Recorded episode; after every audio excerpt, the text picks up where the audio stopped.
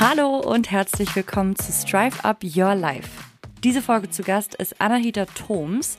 Anahita ist Partnerin bei der angesehenen Anwaltskanzlei Baker McKenzie und sie setzt sich jeden Tag aufs Neue für ihr absolutes Herzensthema Nachhaltigkeit ein. Und deswegen hat sie auch kürzlich von uns den Strive Sustainability Award verliehen bekommen. Unsere Herausgeberin Katharina Wolf spricht mit ihr heute im Interview darüber, wie wir mit nachhaltigen Kaufentscheidungen etwas bewirken können und aber auch darüber, was für wirkliche Veränderungen außerdem in Unternehmen passieren muss. Von mir gibt es wie immer zum Auftakt einen Mix aus Wirtschaftsnews, spannenden Persönlichkeiten und Lese- und Podcast-Tipps. Und damit starten wir jetzt auch direkt mal. Worth Knowing. Los geht's mit guten Nachrichten, denn in Deutschland steigt der Professorinnenanteil. Das hat der Spiegel berichtet. Ähm, aktuell ist laut Statistischem Bundesamt mit 27 Prozent nur gut jede vierte Professur hierzulande mit einer Frau besetzt. Das ist zwar immer noch zu wenig, aber immerhin 2020 lag der Frauenanteil in der Professorenschaft bei nur 26 Prozent. Es tut sich also etwas. Weiter geht's mit einer unglaublichen Zahl. 114 Milliarden Euro kosten Unterbrechungen und überflüssige Meetings jährlich. Das hat der Think Tank Next Work Innovation in einer Studie herausgefunden. Und was ich total verrückt finde. Im Durchschnitt werden Wissensarbeiterinnen alle vier Minuten unterbrochen, verbringen vier Stunden pro Woche in unnötigen Besprechungen und verlieren so monatlich fünf Arbeitstage. Also das nächste Mal, wenn ihr irgendeinen Call, irgendeine Zoom, irgendeine Meeting-Einladung bekommt und euch fragt, tut das wirklich Not, dann äh, ist es tatsächlich auch wirtschaftlich schlau, das zu hinterfragen. Die letzte Meldung hat mich ein bisschen nachdenklich gemacht. Laut einem UNICEF-Bericht nimmt Kinderarbeit weltweit erstmals seit zwei Jahrzehnten wieder zu und darüber hat die Tagesschau berichtet.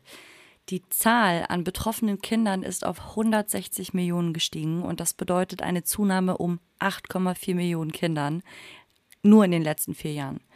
Und durch die Corona-Pandemie könnte sich die Lage auch nochmal deutlich verschlimmern, denn die Bedingungen haben sich verschlechtert. Also äh, viele Eltern haben ihre Einkommensmöglichkeiten verloren und das ist wirklich schlimm. Übrigens, äh, unsere heutige Talkgästin Anahita Toms wird dazu später in der Folge auch noch ein wenig erzählen. Wenn ihr euch dazu oder zu den anderen Themen noch ein bisschen tiefer reinlesen wollt, dann schaut gerne in unseren Show Notes nach. Da verlinke ich euch wie immer alle genannten Themen. People of Interest. Unsere aktuell natürlich allerwichtigste Person of Interest ist Lea Sophie Kramer, denn sie ist nicht nur Coverwoman unserer neuen Ausgabe, die morgen offiziell erscheint, sondern startet auch gerade mit ihrer Leadership Academy so richtig durch. Wenn ihr mehr dazu erfahren wollt, dann lest doch einfach mal unser Interview mit ihr rein. Da erzählt sie nämlich zum ersten Mal von ihren neuen Plänen. Und übrigens, Lea ist auch schon in der nächsten Folge hier Podcast-Gast. Deswegen folgt uns jetzt doch einfach direkt, um das nicht zu verpassen. Weiter geht's mit Khadija Ben Hamada, die zum 1. Januar 2023 Chief Human Resources Officer bei Merck wird, was wir auch passenderweise im Human Resources Manager gelesen haben. Ähm, und damit löst sie Dietmar Eidens ab. Der geht Ende des Jahres in den Ruhestand. Es ist auf jeden Fall eine ganz schön große Aufgabe, denn Merck beschäftigt laut eigener Angabe aktuell über 60.000 Mitarbeitende. Wir sagen dazu natürlich wie immer herzlichen Glückwunsch und alles, alles Gute für die neue Aufgabe. Ich schließe das Ganze mal ab mit einer ganz besonderen Personalie, denn es gibt eine neue Mrs. Tagesthemen. Einst hat äh, ja Ulrich Wickert durch die Sendung geführt und das Ganze auch sehr, sehr lange, denn er war 15 Jahre und zwei Monate Moderator der Tagesthemen. Und äh, jetzt kam es zu einem Wiedersehen vor der Kamera und zwar, weil dieser Rekord jetzt gebrochen wurde und zwar von Karin Mioska. Ulrich Wickert höchstpersönlich hat ihr vor der Kamera zu dieser Leistung gratuliert und Crest News hat berichtet, ich persönlich finde diese Wertschätzung wirklich toll und wenn ihr diese Szene nachschauen wollt, schaut auch hier gerne einmal in den Show Notes. Brain Food. Die Gründerin und Finanzautorin Margarete Honisch hat ein neues Buch veröffentlicht. Der Titel lautet So wirst du finanziell frei und ist gespickt mit 13 cleveren Geldstrategien erfolgreicher Frauen, die ihr Wissen teilen. Mit dabei sind beispielsweise Verena Pauster, Franzi Kühne und auch Magdalena Roggel. Und ich freue mich schon ganz schön doll, da reinzulesen. Das inoffizielle Überthema dieser Folge ist ja Nachhaltigkeit. Deswegen folgt jetzt nochmal ein Lesetipp in diese Richtung. Noch haben wir die Wahl von Luisa Neubauer und Bernd Ulrich ist ein dringend überfälliges Krisengespräch über Freiheit, Ökologie und den Konflikt der Generationen. Kann ich auf jeden Fall jedem und jeder empfehlen. Der Werte- und Leadership-Podcast handelt von allem, was Menschen beim Handeln anleitet. Ganz genau, nämlich ihren Werten. Die Gastgeberin Andrea Rexa lädt sich jede Folge prominente VertreterInnen aus der Wirtschaft, Politik und Gesellschaft ein und die bringen dann jeweils drei Gegenstände mit, die für sie jeweils einen wichtigen Wert symbolisieren. Herauskommen also wirklich hörenswerte Gespräche.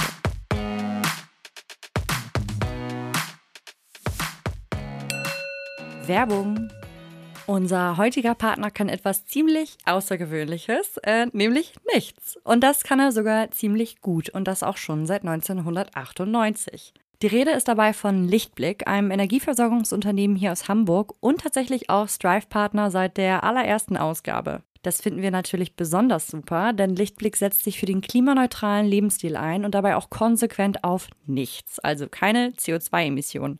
Zero, null. Das auf den eigenen Lifestyle zu übertragen, klingt natürlich erstmal nach einem Riesenhaufen Arbeit, ist aber eigentlich ganz einfach. Denn Lichtblick liefert euch alles, was ihr dafür braucht. Klimaneutrale Wärme, smarte Lösungen für mehr E-Mobilität und natürlich auch Ökostrom. Dieser ist auch wirklich zu 100% grün und nicht grau, also zu 100% aus deutscher Wind- und Sonnenenergie.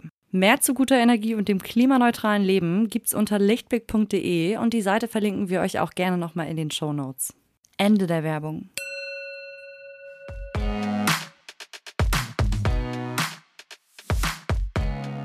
Anahita Toms zählt zu den wahrscheinlich einflussreichsten Frauen in der deutschen Wirtschaft und steht wie keine zweite für echte Expertise im Thema Sustainability.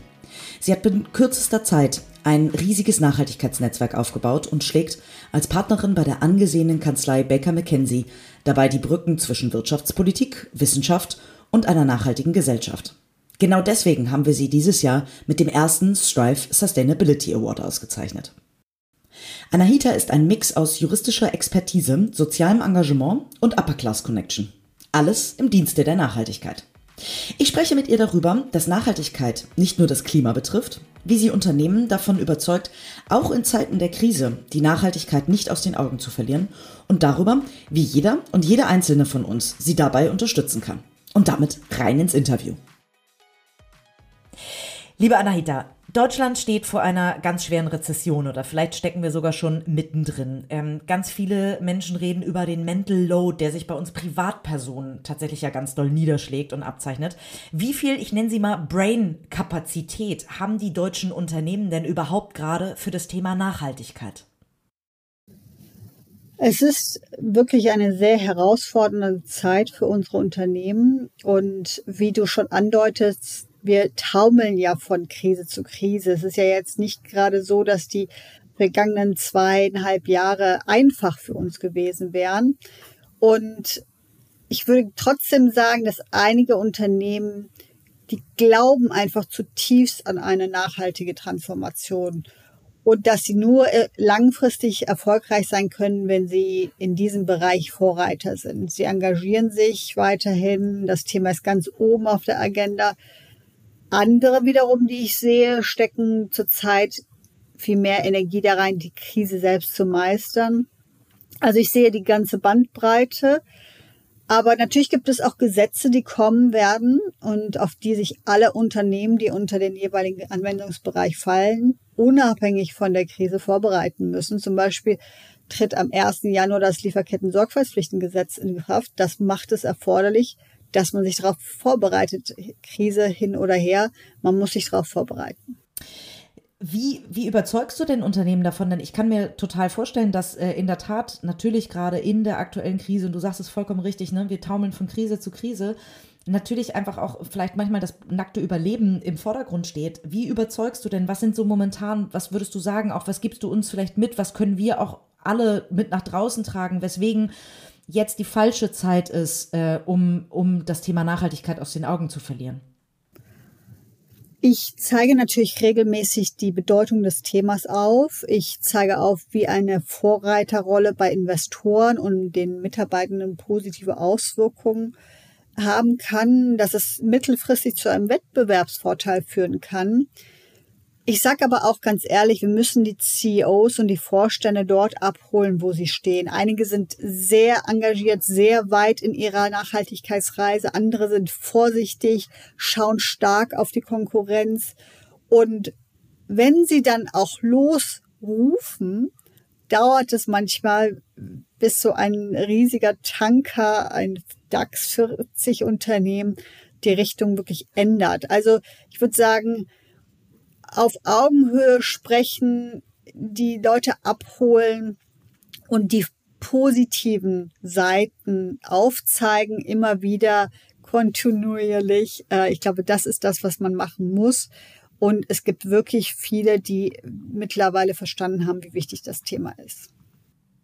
Gibt es da ähm, Beispiele, die du nennen kannst? Also ich weiß nicht, ähm, wahrscheinlich jetzt äh, nicht nur, weil ich äh, vielleicht Werbung für deine Kunden machen will und Kundinnen, sondern ähm, äh, wo ich ja gar nicht weiß, wer dazu alles gehört tatsächlich. Aber ähm, äh, gibt es da Positivbeispiele, wo du sagen würdest, boah, die machen das richtig gut und ich finde das toll, obwohl die gerade auch in der Krise stecken oder so? Fällt dir da ein Unternehmen ein, wo du sagen würdest, die sind echt ein Positivbeispiel? Ja, ich darf nicht Unternehmen nennen, die ich berate. Mhm, äh, das ist nicht erlaubt. Aber ich kann äh, dir sagen, dass man manchmal überrascht ist, wie sehr Unternehmen, die in der Öffentlichkeit ähm, als kritisch angesehen werden, dann doch sehr viel hinter den Kulissen an, an wie du es genannt hast, Brain-Kapazität und Zeit investieren, weil sie, weil sie selbst sehen, wir sind in einem Sektor, der besonders kritisch ist, ja.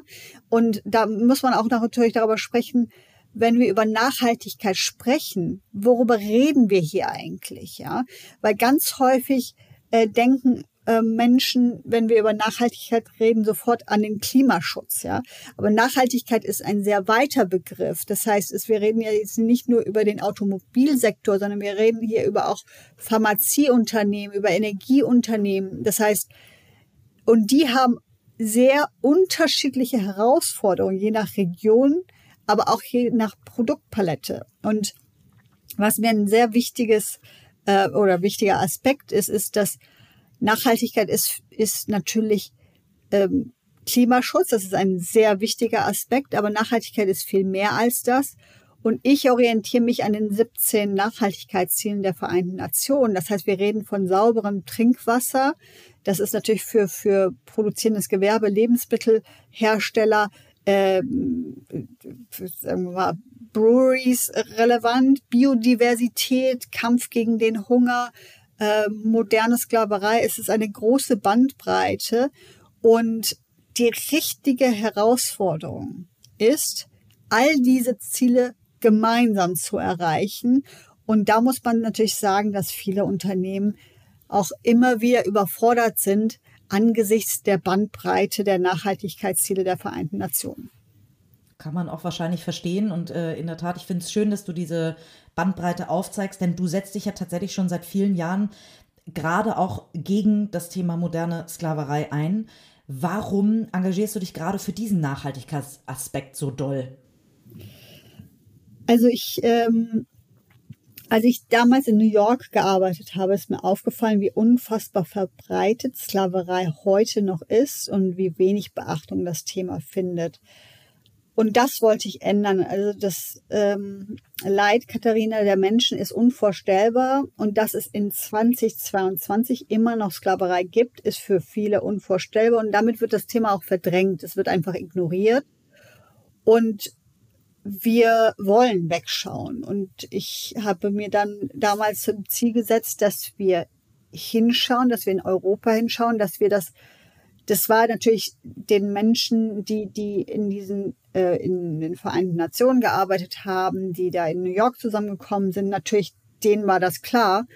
Aber wenn ich in meinem Bekannten- und Freundeskreis in, in Europa darüber gesprochen habe oder in den, äh, außerhalb New Yorks war, äh, wurde ich immer skeptisch angeschaut und, und keiner wollte das glauben. Und das war einfach ein, ein Moment für mich, dass man ein Thema, das so viele Menschen betrifft, tatsächlich in die äh, Gesellschaft einführt und versucht, eine, ein Bewusstsein dafür zu schaffen und dann konkret äh, Unternehmen dazu zu bewegen, zu sagen, okay, schaut euch mal eure Lieferkette an, aber auch äh, zu motivieren, dass das Menschen pro bono Fälle annehmen, damit zumindest die Menschen, die Opfer von Menschenhandel geworden sind, diese Unterstützung bekommen. Und das ist der, der das ist der Hintergrund und äh, es ist halt, it's, it's a journey, ja, es ist, äh, es, es hört nie auf und ich, ich glaube, dass, dass wir einfach in den nächsten Jahren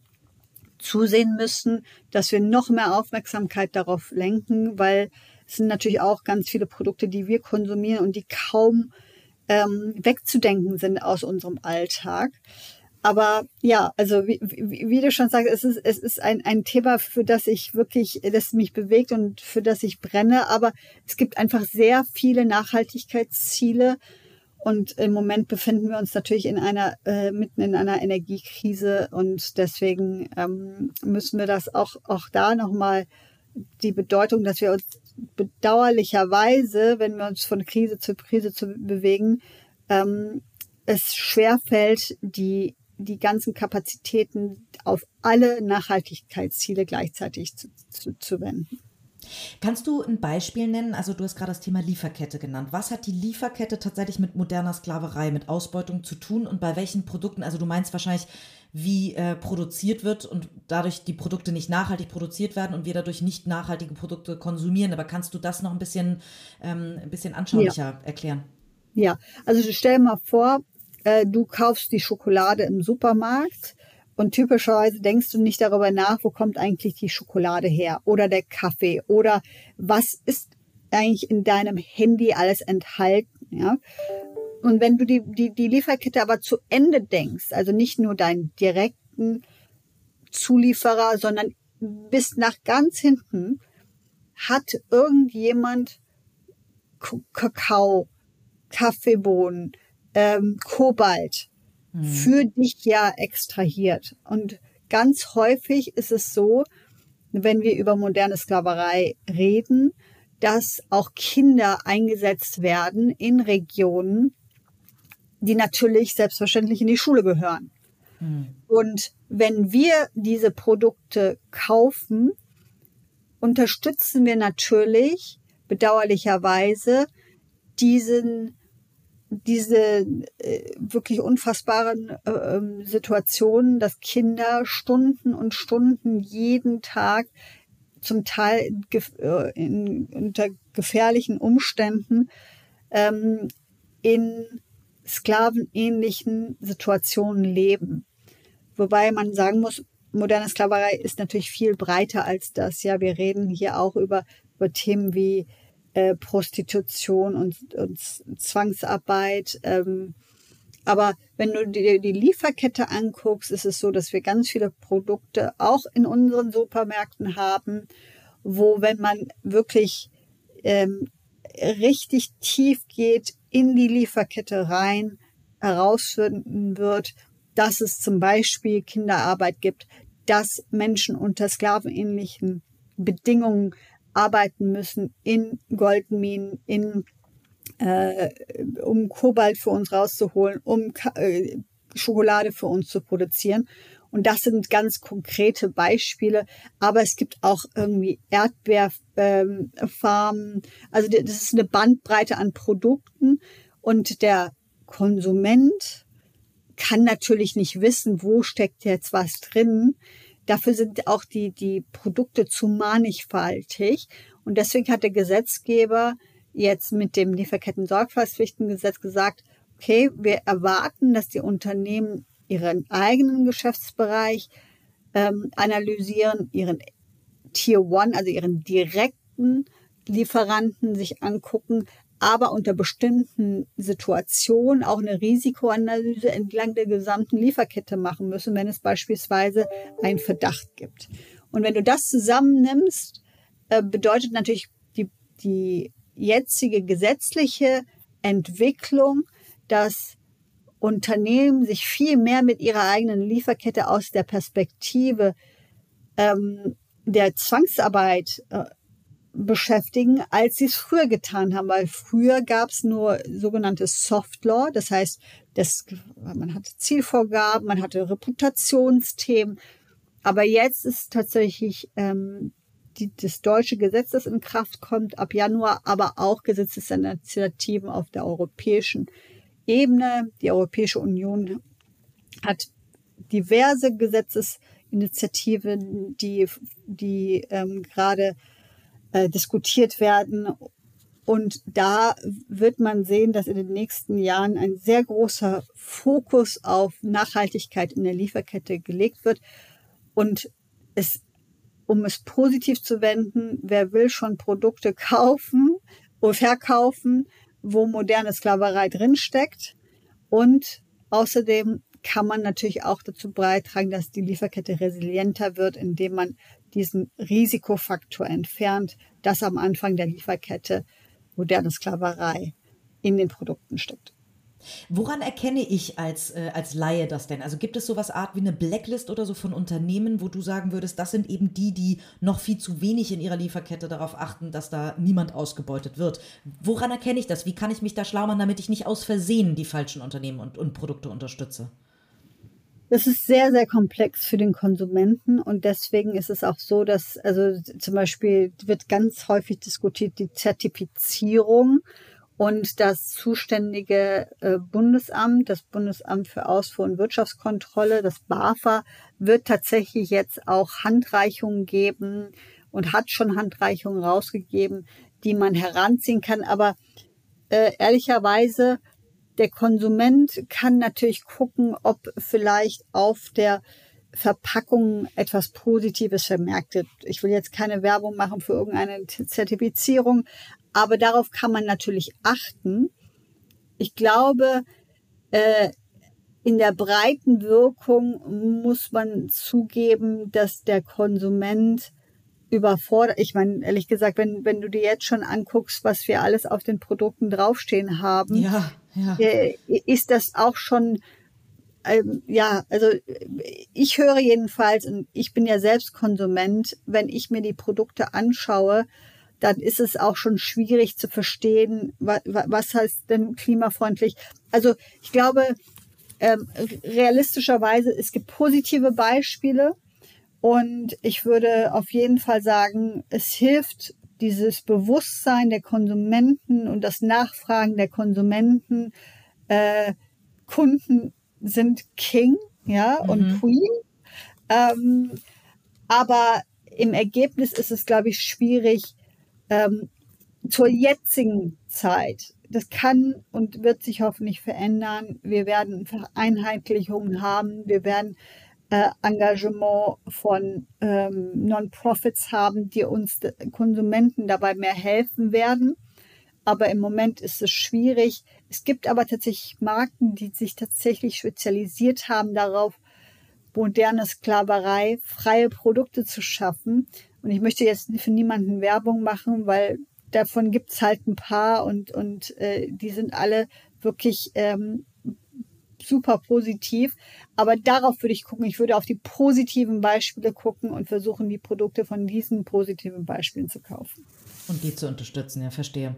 Wir haben vorhin gerade darüber gesprochen, die Unternehmen sind im Zwiespalt zwischen einer existenziellen Krise und gleichzeitig wollen sie im Idealfalle eben ihren Pflichten äh, nachkommen, eben äh, das Nachhaltigkeitsziel oder die Nachhaltigkeitsziele nicht aus den Augen zu verlieren. Laufen wir da so ein bisschen auf die Entscheidung irgendwann auch hin, Nachhaltigkeit versus Wohlstand? Also ist beides überhaupt gleichzeitig jetzt möglich in den nächsten Jahren? Es ist ähm, klar, dass es hier Zielkonflikte gibt und das möchte ich auch gar nicht schönreden. Ich denke, radikale Lösungen werden nicht zum Erfolg führen. Ich sehe das immer wieder mein, in meinen Gesprächen mit von Aufsichtsräten bis hin zu Vorständen, General Counsel und Chief Compliance Officern, die ich, wovon ich wirklich überzeugt bin, ist, die Maßnahmen müssen ambitioniert sein, aber wir müssen auch weltweit Akzeptanz bei den Menschen finden. man kann Wohlstand und sozialen Aufstieg ja nicht weiten Teilen der Weltbevölkerung verweigern, wenn man sich vorstellt oder wenn man weiß, äh, wie ich, wenn man in die, in die Armenviertel geht, äh, selbst reingeht, was soll man den Menschen sagen, dass sie keinen Anspruch haben auf sozialen Aufstieg? Das geht ja nicht. Und hm. gleichzeitig glaube ich, die Lösung kann auch nicht darin liegen, dass all die Fehler, die wir seit Jahrzehnten gemacht haben, anderswo wiederholt werden. Also wir, glaube ich, müssen mit gutem Beispiel vorangehen und andere auf ihrem Weg zur Klimaneutralität unterstützen. Und dabei sind meines Erachtens ganz entscheidend klare Zielvorgaben, Transparenz, Rechtssicherheit. Und wir müssen natürlich in neue Technologien investieren und global zusammenarbeiten. Und die Hoffnung auf Technologie darf aber natürlich keine Ausrede dafür sein, nicht schon jetzt zu handeln. Und ich glaube, Katharina, ähm, eins dürfen wir ja nicht vergessen. Es geht ja auch darum, dass wir unseren Wohlstand langfristig erhalten. Oh ja, ja. Klimawandel führt ja auch zu massiven Wirtschaftsverlusten aufgrund von sich häufenden Extremwetterverhältnissen. Ja. Es führt zu Migrationsbewegungen, was wir darum, äh, wir sprachen eben darüber, zu, zu moderner Sklaverei führt und zu Kriegen. Also die Abwägung wird auch sein zwischen kurzfristigen Wohlstandsverlusten und massiven Wohlstandsverlusten in der Zukunft. Und dafür braucht es natürlich jetzt die Weitsicht und die Solidarität äh, mit den kommenden Generationen. Ja, vor allem ist es ja irgendwie alternativlos, ne? Denn also du hast wahrscheinlich da äh, mehr Zahlen parat als ich, aber was würde das denn bedeuten, wenn wir jetzt entweder als Deutschland oder sogar als, als Europa, als Welt, also wenn jetzt Unternehmen sagen würden, so die nächsten zwei Jahre ist Krise und wir können uns darum nicht kümmern, die nächsten zwei Jahre machen wir das Thema Nachhaltigkeit, setzen wir mal auf Pause. So, also wir haben durch Corona erlebt, es wurde weniger geflogen. Also Corona hatte ja auch viele positive Effekte, zumindest auf den auf den drohenden Klimawandel, also auf die, auf die Nachhaltigkeit in, in Bezug auf Klima. Ähm, das verändert sich ja jetzt gerade schon wieder. Du hast gerade gesagt, ähm, das Thema Nachhaltigkeit hat aber so viel mehr Aspekte als, als nur das Thema Klima. Was würde passieren, wenn jetzt ähm, alle sagen würden, nee, die Krise hat jetzt Vorrang und wir setzen das zwei Jahre auf Pause? Wo würden wir uns dann wiederfinden? Apropos 1,5 Grad Erwärmung und, und, und, und, und. Ne? Also was würdest du sagen, was, was würde uns dann erwarten?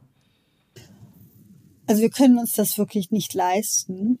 Es ist ja so, dass die Auswirkungen des Klimawandels ähm, sich auf die Lebensgrundlage aller äh, in den nächsten Jahren äh, verstärken und verschlimmern wird. Es wird sich wirklich auf jeden Aspekt der Menschenrechte auswirken und das tut es ja bereits jetzt. Es ist ja jetzt schon so, dass der Klimawandel ähm, die bestehenden Ungleichheiten verstärkt und äh, ja, Gemeinschaften in, in bereits gefährdeten Positionen werden noch weiter in diese äh, in die Anfälligkeit für Menschenrechtsverletzungen verschärft und wirklich die, die, die, die Lebensgrundlage vieler, die Ernten, das Eigentum wird ja durch extreme Wetterverhältnisse bereits jetzt schon äh, gefährdet. Und das Pariser Abkommen war natürlich ein Schritt in die Richtung ähm, menschenrechtsbasierter Klimaschutzmaßnahmen. Und aber eins ist auch klar, damit dies funktioniert und die notwendigen Ziele auch erreicht werden, brauchen wir die Einbeziehung von Interessengruppen. Wir brauchen die ganzen Stakeholder. Wir brauchen die Zusammenarbeit zwischen öffentlichen und privaten Organisationen und die internationale Kooperation und das Zeitfenster, um auf die derzeitige Krise mit dem äh, zu reagieren, ist jetzt noch nicht geschlossen, aber wir brauchen Entschlossenheit, wir brauchen Mut, wir, wir brauchen Technologieoffenheit und wir müssen halt gemeinsam über uns hinauswachsen, weil wirklich die Zeit, äh, die Zeit äh, läuft uns davon. Ähm, das heißt, wir können uns das nicht leisten, jetzt einfach äh, zu sagen, wir, wir sind jetzt in einer Energiekrise und wir, wir machen jetzt im Moment nichts. Ja, genau, also es ist äh, tatsächlich alternativlos. Wahrscheinlich ähm, ne, die Diskussionen rund um, äh, also Robert Habeck hat jetzt häufig bewiesen, dass er in der Lage ist, äh, über seine Grenzen hinauszugehen, sage ich mal, über die auch über die politischen Ziele der, der Grünen eigentlich, weil diese Krise etwas anderes erfordert. Und habe ich letztens eine Talkshow gesehen, wo der BDI-Chef, also Bundesverband Deutsche Industrie, äh, saß, der ja nun sehr, sehr wirtschaftsliberal ist, trotzdem eingestanden hat, wahrscheinlich müssen wir Energieunternehmen ähm, auch irgendwie mehr regulieren, also gerade in der, in der Preis, äh, in, äh, in, den Preisabsprachen oder eben in der Preissetzung. Ähm, und da war auch das Thema, ob Deutschland überhaupt in der Lage wäre, sich komplett aus erneuerbaren Energien zu versorgen. Und er hat da ganz klar gesagt, wäre Deutschland nicht. Das ist etwas, was ähm, äh, ein, ein Traumbild wäre, aber Stand heute wären, wären wir gar nicht in der Lage dazu und wahrscheinlich auch nicht in den nächsten Jahren. Reden wir da die ganze Zeit über etwas, also den Anteil zu erhöhen, klar, aber reden wir da über ein Wunschbild, was wir gar nicht erreichen können? Hm. Das Thema wird tatsächlich sehr kontrovers diskutiert und manchmal habe ich auch das Gefühl, dass verschiedene Punkte nicht klar äh, herauskommen. Also wir müssen ja unterscheiden zwischen Strom, Wärme und Verkehr.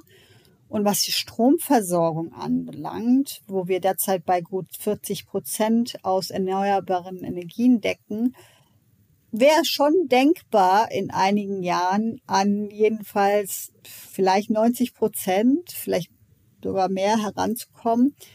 Aber da gibt es noch sehr viele offene Fragen. Also was passiert, wenn die Sonne gerade nicht scheint, wenn der Wind gerade nicht weht und wie der Strom dahin kommt, wo er gebraucht wird, also nach den erforderlichen Netzen. Also das ist ja nicht beantwortet. Deswegen zu glauben. Das Speichern.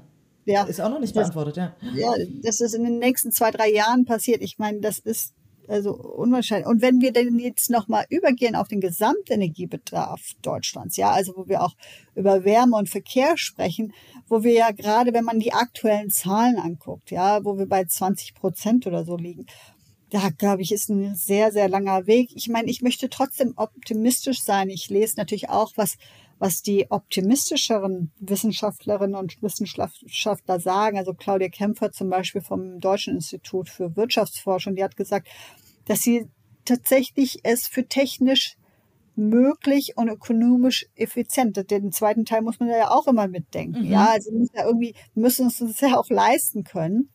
Aber mein Eindruck insgesamt nach Gesprächen mit vielen unterschiedlichen Experten ist, es ist schon noch ein langer Weg, bis wir unseren Gesamtenergiebedarf äh, allein aus äh, erneuerbaren e Energien decken können.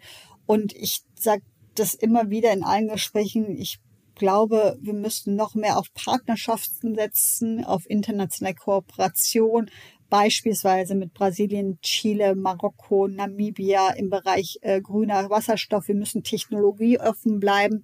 Also ähm, ich glaube, sich einfach darauf zu verlassen, dass wir es selber alleine können, das würde ich auf gar keinen Fall. Mhm.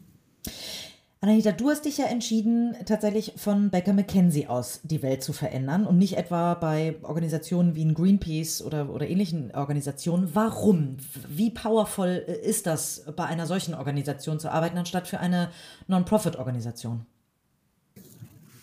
Ich hätte mir am Anfang meiner Karriere auch gut vorstellen können, bei zum Beispiel den Vereinten Nationen, bei der Kommission äh, zu starten. Und ich habe dann äh, in der Großkanzlei angefangen. Es hat mir sehr gut gefallen. Es war sehr international und im Vergleich zu Behörden sehr wenig hierarchisch. Man trägt, wenn es der Partner, für den man arbeitet, zulässt, schon früh Verantwortung. Also ich konnte sehr viel lernen und ich glaube wirklich, dass man äh, in der Wirtschaft, sei es in einem Unternehmen oder als Berater, tatsächlich sehr viel bewegen kann, weil man natürlich auch äh, eine sehr große Bandbreite sieht, wenn man in dem Thema tief drinsteckt und ganz viele Sektoren sieht. Ja, ich ähm, werde von NGO-Vertretern in Gesprächen eingeladen mit der Ansage, können Sie das nicht bitte sagen? Weil wenn Sie das sagen, dann hört man Ihnen zu, weil Sie die Sprache dieser Leute sprechen. Ja, also ich glaube, dass hm. wir brauchen die NGOs, wir brauchen die Politiker, wir brauchen aber auch die Berater, die diese Bandbreite sehen und viel in, in mancherlei Hinsicht vielleicht effektiver oder, oder vielleicht auch, auch die Möglichkeit haben, in einer anderen Art und Weise Einfluss, positiven Einfluss auszuüben, weil man halt zufällig oder beziehungsweise aus Grund von anderen Gründen sowieso mit diesen Menschen zusammensitzt und sagt, das Thema kommt und es ist schon wichtig, jetzt zu agieren. Das heißt, ich, ich, ich glaube oder ich hoffe, dass das, äh, ich ein, äh, einige dazu quasi ermutigen kann. Nicht unbedingt immer nur der klassische Weg führt dazu, dass man, dass sein, dass dein soziales Engagement Früchte trägt, sondern du kannst auch, wenn du nicht ähm, jetzt äh, bei der UN anfängst, äh, bei, bei ja, Greenpeace oder Amnesty International, kannst du trotzdem auch aus der Privatwirtschaft wirklich etwas bewegen. Ja, und du hast ja Zugang zu den ganzen Entscheidern und Entscheiderinnen. Ne? Also das ist ja wahrscheinlich nicht ganz zu vernachlässigen, dass ähm, es, also ich weiß nicht, wie viele ähm, äh, CEOs von DAX-Konzernen sich äh, vielleicht mit, mit Greenpeace zusammensetzen, aber mit dir eben schon. Und dadurch hast du ja vielleicht auch viel mehr, einen viel größeren Hebel, oder?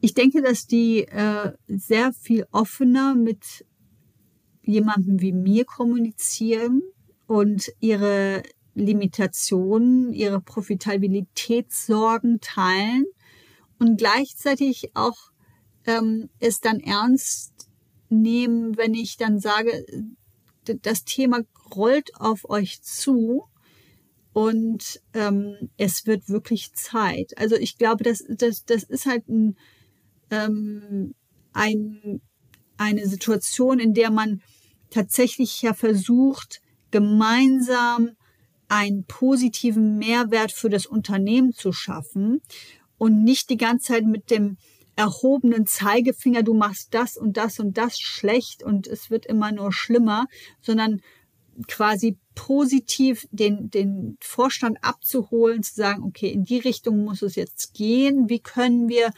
etwas Positives bewirken? Denn man darf ja nicht unterschätzen, wenn wir wollen, dass sich hier etwas verändert, müssen sich natürlich die äh, Unternehmen verändern, ja.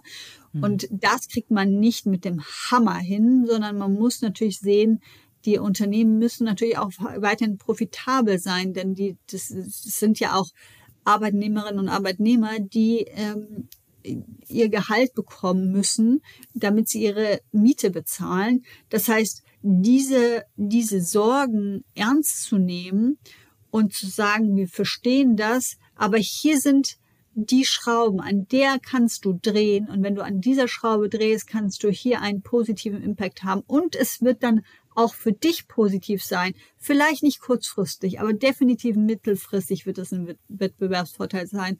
Das heißt, da glaube ich, kann, kann man tatsächlich als jemand aus, aus, aus der Privatwirtschaft manchmal auch ganz klare Akzente äh, setzen, die gehört werden.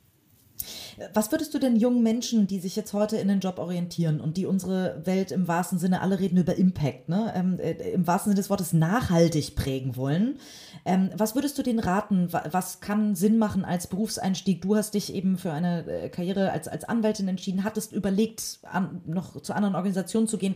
Was würdest du denn, wenn du heute noch mal 18 wärst und mit dem Abi in der Tasche oder mit dem Studium von mir aus mit Mitte 20, was würdest, was, wo würdest du denn heutzutage hingehen? Wo glaubst du, kann man viel bewegen? Also bei, bei Empfehlungen, da bin ich in der Tat vorsichtig und, und wähle meine Worte tatsächlich jetzt ganz klar mit Bedacht und ausgerichtet, muss man das tun auf die jeweilige Person und die Umstände. Denn die vermeintlich coolen Jobs sind manchmal doch nicht so effektiv in der Realität. Mhm. Da gibt es ganz viele Hierarchien und Bürokratie und da geht es sehr viel um Fundraising. Ja, das darf man nicht unterschätzen. Mhm. Oder es ist sehr schwer und oder es ist sehr schwer zu bekommen, weil die Konkurrenz sehr groß ist. Ganz viele wollen für diese großen arbeiten. Und viele können es sich nicht leisten, auf das tolle Jobangebot der super beliebten NGO zu warten oder ein Startup zu gründen, das ein nachhaltiges Produkt auf den Markt bringen will. Ja, also ich glaube, es ist so eine, so eine Mischung aus Realität und ähm, was würde man sich wünschen. Ich denke, das Wichtigste ist, also ich wünsche mir, dass mehr junge Leute tatsächlich sich äh, sozial und politisch engagieren, unabhängig davon, ob das jetzt ähm, in der NGO ist, in einer internationalen Institution ist, im Bundestag, im Landtag oder hoffentlich bleibt auch ein bisschen was äh, übrig für die Privatwirtschaft, denn ich glaube, wie gesagt, da, da, da kann man auch wirklich was bewegen. Und äh, ich würde mich freuen, wenn ganz viele sich auch für den Weg entscheiden. Und da würde ich tatsächlich empfehlen zu gucken, die Haus dass, dass man seine Hausaufgaben macht, ob der potenzielle Arbeitgeber das Engagement gut findet oder sogar unterstützungswürdig findet. Das ist das, was ich den Menschen, den jungen Menschen empfehlen würde. Ja, System also von innen heraus verändern. Wunderbare Worte. Es ist unfassbar, Anahita. Es ist schon wieder eine halbe Stunde um und ich will dich auf keinen Fall ähm, noch länger ähm, hier binden, denn äh, ich kenne so ein bisschen oder ich kann mir vorstellen, wie dein Kalender aussieht. Du jettest zwischen verschiedenen Ländern, bist in unterschiedlichen Sprachen unterwegs mit den unterschiedlichsten Menschen aus deinem absurd großen und hochkarätigen Netzwerk. Deswegen, ich bin wahnsinnig stolz und dankbar, dass du dir die Zeit genommen hast, ähm, mit uns über Nachhaltigkeit auch mal unter anderen Aspekten Aspekten zu sprechen, eben nicht nur über Klima. Deswegen vielen, vielen Dank und ähm, bitte mach weiter. Wir werden dich auf deinem Weg, wo es geht, unterstützen. Ganz herzlichen Dank und äh, es hat mich wirklich sehr gefreut, dass wir hier nochmal zusammengekommen sind. Schön. Vielen Dank, liebe Anahita. Bis bald. Ciao.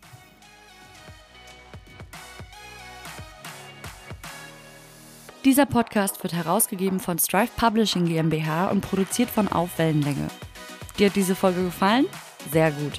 Dann abonniere unseren Podcast und gib uns, wenn du magst, eine Bewertung. Im besten Fall natürlich eine gute. Wir freuen uns außerdem sehr, wenn ihr unseren Podcast auf Social Media teilt und die Kanäle des Drive Magazine verlinkt. Bis zur nächsten Folge.